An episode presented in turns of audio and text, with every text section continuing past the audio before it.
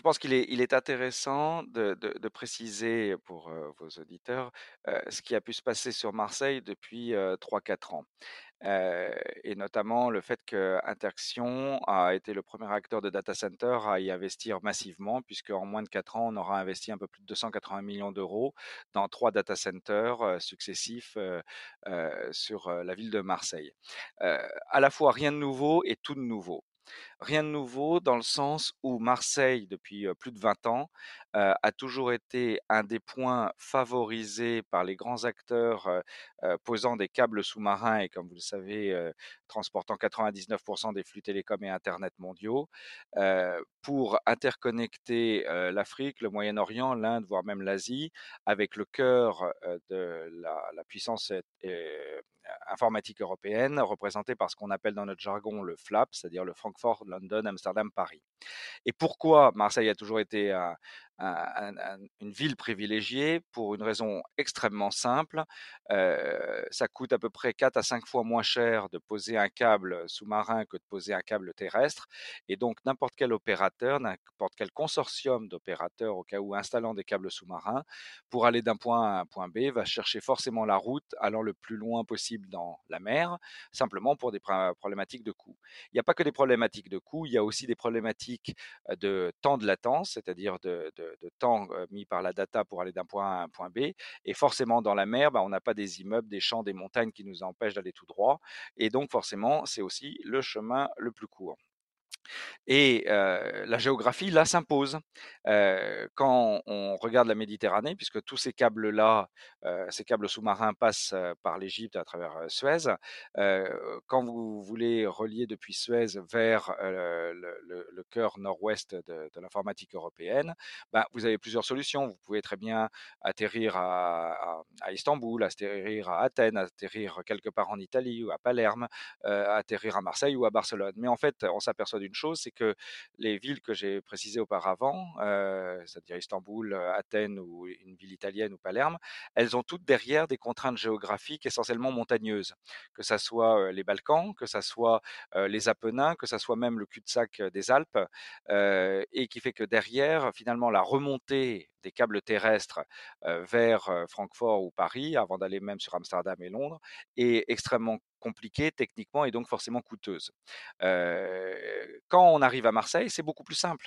C'est beaucoup plus simple pour une raison double. La première, c'est que à Marseille, bah, il y a quand même le, delta du Rhône et qu'on peut remonter ensuite tout droit plein nord jusqu'à la barrière de Bourgogne à travers les voies navigables de, France et donc quasiment pour le même coût qu'un câble sous-marin. Et puis ensuite, il reste un tout petit peu de terrestre, grosso modo 400 km pour aller à gauche vers Paris et à droite vers Francfort. Euh, donc ce que j'ai décrit là, on est purement sur des éléments géographiques avec une dimension technique, mais qui ont toujours imposé Marseille comme une ville qu'on appelait une ville de transit télécom. Et pour faire du transit télécom, ça veut dire quoi? Ça veut dire qu'on on atterrit avec du, câble sous-marin, on transforme le câble sous-marin en câble terrestre, on met deux trois équipements télécom et on renvoie les, flux plus loin. Pour faire du transit, il n'y a pas forcément besoin de milliers de mètres carrés. Donc, ça explique aussi pourquoi aucun acteur de data center comme euh, Interxion, en faisant des bâtiments de 5 à 10 000 mètres carrés, n'avait vocation à aller en province en général ou à Marseille en particulier. Il y a 4-5 ans, il, se passe un, triple phénomène, sachant que la plupart des, câbles sous-marins ont été tous posés au moment de la bulle Internet un peu élargie, c'est-à-dire de, de, 1997 à 2002 à peu près. Et donc de 2002 à, à 2013-2014, ben, il n'y a pas eu d'investissement et on a vécu sur ces câbles anciens. Arrive un moment où on a trois éléments qui n'ont pas forcément de lien entre eux, mais qui ont, par leur concomitance, un impact majeur pour la ville de Marseille.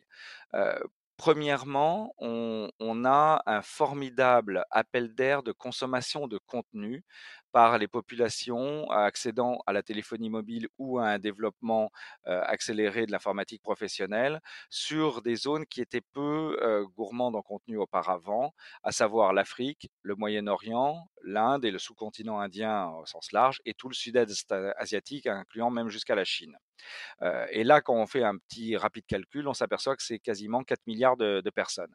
Et quand vous avez 4 milliards de personnes qui commencent à chercher du contenu, sachant que pour le moment, la production de contenu et la consommation de contenu sont complètement déséquilibrées dans le monde, hein, puisque l'Europe en particulier, mais les États-Unis aussi, produisent à peu près 80% du contenu mondial. Et donc, il faut forcément aller rechercher ce contenu. Donc, là aussi, création par ce point-là, du premier élément, c'est-à-dire d'un formidable appel d'air de demande pour récupérer du contenu. Deuxième élément, euh, euh, bah, c'est un petit peu comme n'importe quoi dans la vie, un peu comme les voitures. Les voitures qu'on fabrique en 2015 ou en 2019, c'est pas les mêmes qu'on fabriquait dans les années 2000. Eh bien, les câbles sous-marins, c'est pareil. Et, là, il y a eu un phénomène très particulier euh, que je vais pas décrire, mais d'amélioration technologique qui a permis à la fois de diviser par 10 le coût d'un câble sous-marin et de multiplier par 50 sa capacité quand vous avez des tels effets de magnitude, forcément, ça, fait, ça a deux conséquences. La première, c'est que beaucoup plus d'acteurs, avant, il fallait mettre un milliard ou un milliard et demi d'euros pour aller de Pékin jusqu'à Marseille. Aujourd'hui, on est passé à 300, 400 millions d'euros en quelques années. ça veut dire que forcément, d'autres initiatives ou des nouveaux acteurs peuvent se, mettre en position d'installer des câbles et de multiplier le nombre de câbles. Ça a surtout puisqu'on a multiplié par 50 la capacité, permis de, passer entre guillemets d'un tuyau d'arrosage à un pipeline géant.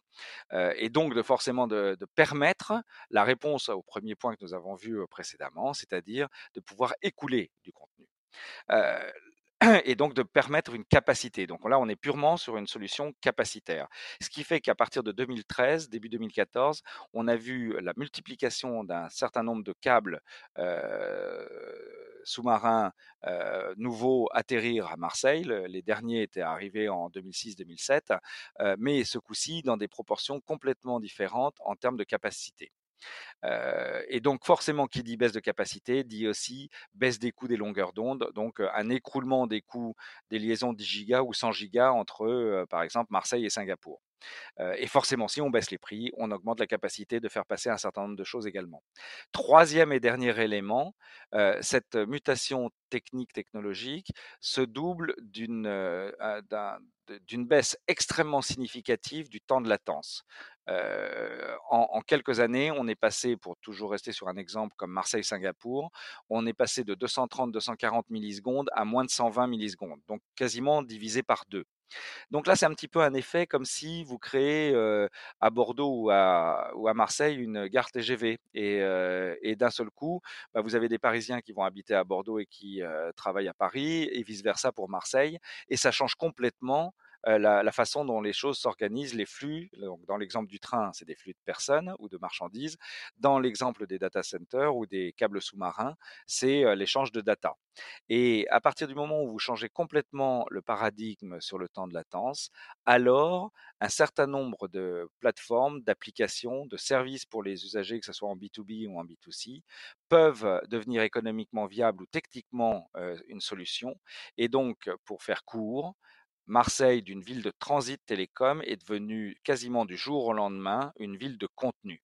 Et pourquoi c'est devenu une ville de contenu? Parce que quand vous êtes une plateforme social media, cloud ou digital media, peu importe américaine, chinoise ou, européenne, eh ben, il est beaucoup plus efficace est beaucoup plus rentable de positionner votre plateforme à Marseille, qui au passage est dans l'Union européenne et donc dans une protection juridique et financière différente que si vous mettiez vos plateformes en Libye, en Égypte, en Syrie ou au Pakistan.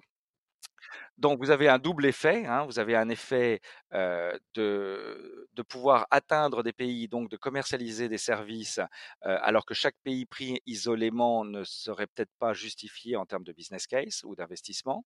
Et en fait, Marseille, se... et puis un deuxième impact hein, qui est de pouvoir sécuriser de façon efficace techniquement une distribution multi-pays et pour juste illustrer ce point-là, en quatre ans, Interaction a agrégé tellement de câbles sous-marins et tellement de réseaux télécoms, puisqu'on a, plus de 14 câbles sous-marins maintenant connectés à Marseille dans nos data centers, mais également plus de 150 réseaux, que ce soit les opérateurs américains, chinois, russes, africains et ainsi de suite, qu'un acteur de plateforme gaming, social media ou cloud peut, depuis un seul endroit, distribuer vers 4 milliards de personnes et surtout 46 pays en direct.